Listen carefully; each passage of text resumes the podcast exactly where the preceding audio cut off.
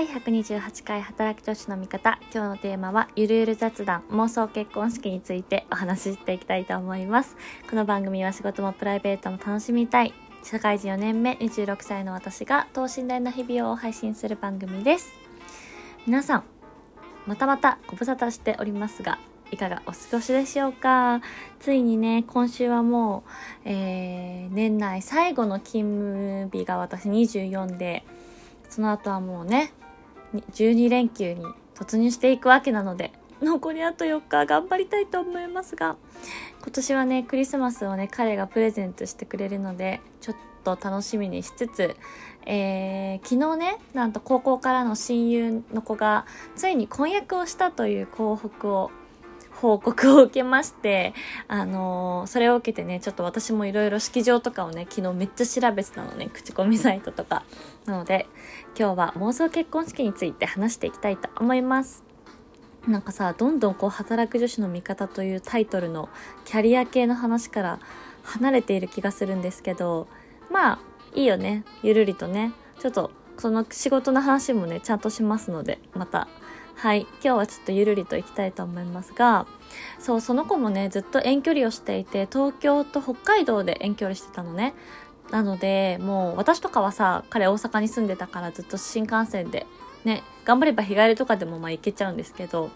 彼女はね、もう飛行機を取っていかないといけないので、結構大変そうだったんですけど、特にコロナ中とかね、なかなか会えなくて、だったんですけど、まあ、お互い遠距離頑張ろうっていうのでね、励まし合いながら頑張っておりましたが、そうなの。で、実はですね、私、大学生の時に3年間、えー、ホテルでアルバイトをしてまして、結構、あの、外資系の大手のホテルだったんですけど、ちょっとね、前結構ね、ラジオトークの最初の方にこの話してるので、まあ、重複してるところもあると思うんですけど、まあ、最近ね、フォローしてくださった方は、初耳として 聞いていただければと思いますが、そうですね、あのー、私、2021年、すでに結婚式4個入ってて、特に11月がね、3個も入ってるんですよ、すでに。で1週目はねあの祝日があるので1週間に2回っていうねこう驚異的なラッシュが来てるわけなんですけれどもみんなさ違う会場だからすごい楽しみででもこれ逆にねあの都内の結婚式場も限られてるじゃん。だからこう遅くなればなるほどかぶっちゃうなと思って まあ別にいいんですけどね。その自分たちがやりたいとこでやればいいんだけどさちょっとなんかあこれはスピードも大事だなと思いました。はい。そんなこんななんですがちょっと私もやりたい式場が2つあって1つはあのあの都心にあるシティ型の結構外資系のホテルなんですけどそこはねあのちゃんとこうプライベートな感じがそうどっちにしてもね、プライベートな感じのところでやりたくて、というのも、そのホテルのアルバイト時代にほとんど入ってたの婚礼だったんですけど、あの、やっぱね、1日7件とか、まあ、10件最大私確かね、15件ぐらいやったことあるんですよ。で、それと、あの、家族婚みたいなちっちゃいところも私、挙式だけやるみたいな人も含めてだったんですけど、もう15件とかも耳を疑うでしょ。本当に？みたいな。まあ、でもこう披露宴会場がねたくさんあるとねそういうことがね起きるわけなんですよ。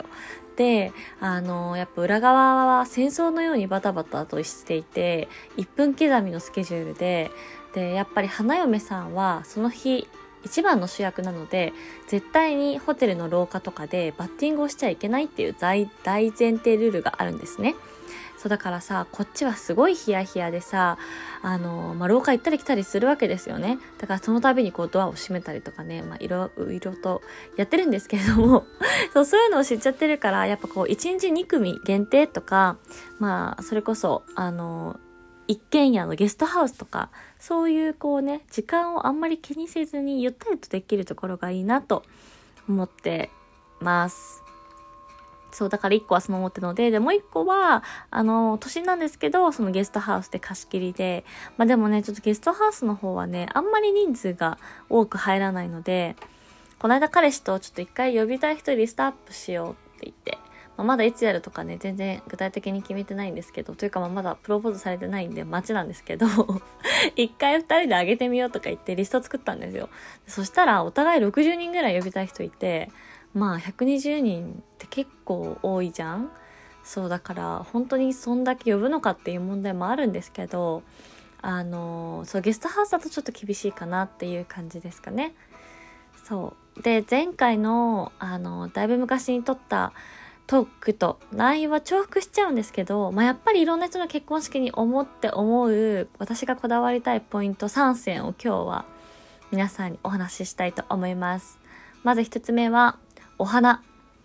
これはね、あのやっぱ大事ですね。その一晩だけにさどれだけお金かけるかってあると思うんですけどやっぱねお花があるかないかでね全然会場の雰囲気とか印象変わるんですよそうでもあの本物のね成果って多分結構高くって、まあ、あのホテルの中にお花屋さんがあってお花屋さんが毎回こう持ってくるわけなんですけども最後ね大体ゲストの人に渡すからさ、まあ、たくさんあればねそれはそれで喜んでもらえるかなと思うんですけど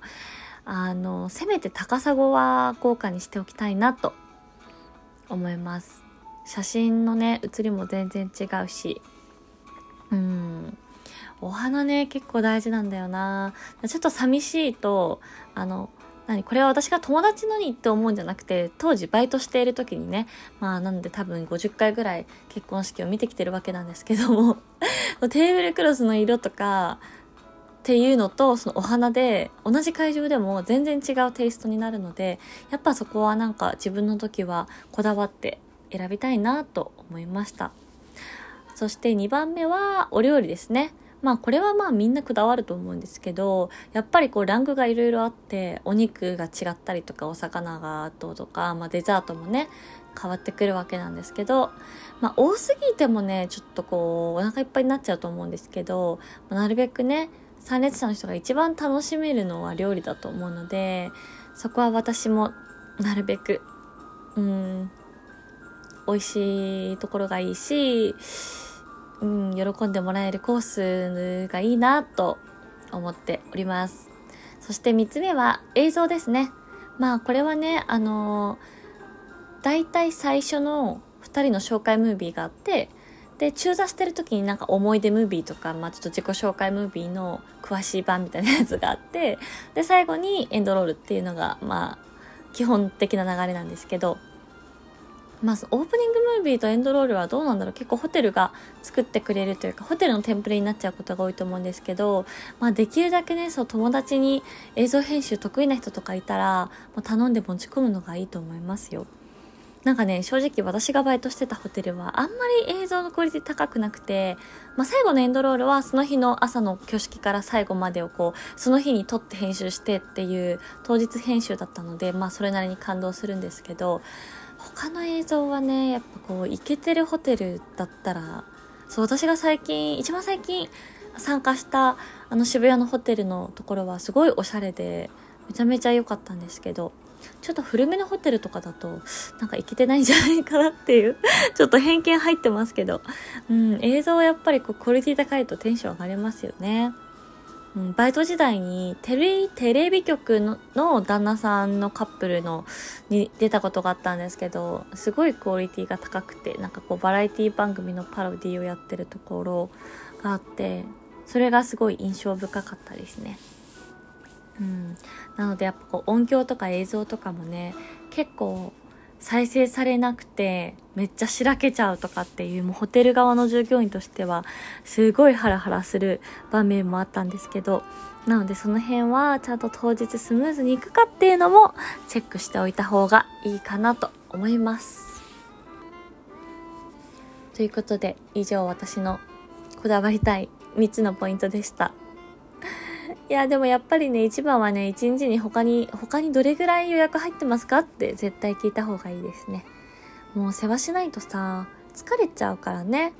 まあ気になんないかもしれないけど、従業員は従業員でバタバタしてるのもね、ちょっと嫌じゃないですか。うん。とか。なので、その辺はぜひこれから結婚式を挙げる皆様は気をつけて聞いてみてください。ということで、えー、久しぶりの配信はちょっとこんなゆるゆる雑談会になってしまいましたが参考になれば嬉しいです。いやー結婚式本当はねハワイでやりたかったんだよね海外で。オーシャンビューのフォトを撮って日本で1.5次会なり披露宴をやるっていうのが私のね理想だったんですけどね。ちょっとハワイにはしばらく行けなさそうなので新婚旅行はお預けになりそうですね。うん。なのでまあちょっと国内でいいところをちょっとめちゃめちゃ気が早いですけれども。そうだからさ結婚式場めっちゃ調べてたからさすごいインスタとかさあの、Facebook でもさ、もう結婚式ターゲティングがすごくて、完全に、えあの、プレ花嫁セグメントにはまっておりますが、えー、めげずに。これからもね、ちょっと楽しみだな来年。いや、もう友達の結婚式とか本当に感動するよね。泣いちゃうからね、もう。うん。ということで、来年はラッシュになりそうな予感ですが、楽しみと楽しみにしていきたいと思います。ということで、皆さん、えー、年末残りあと少し頑張っていきましょう。お相手は、働く女子の味方、アビーでした。バイバーイ。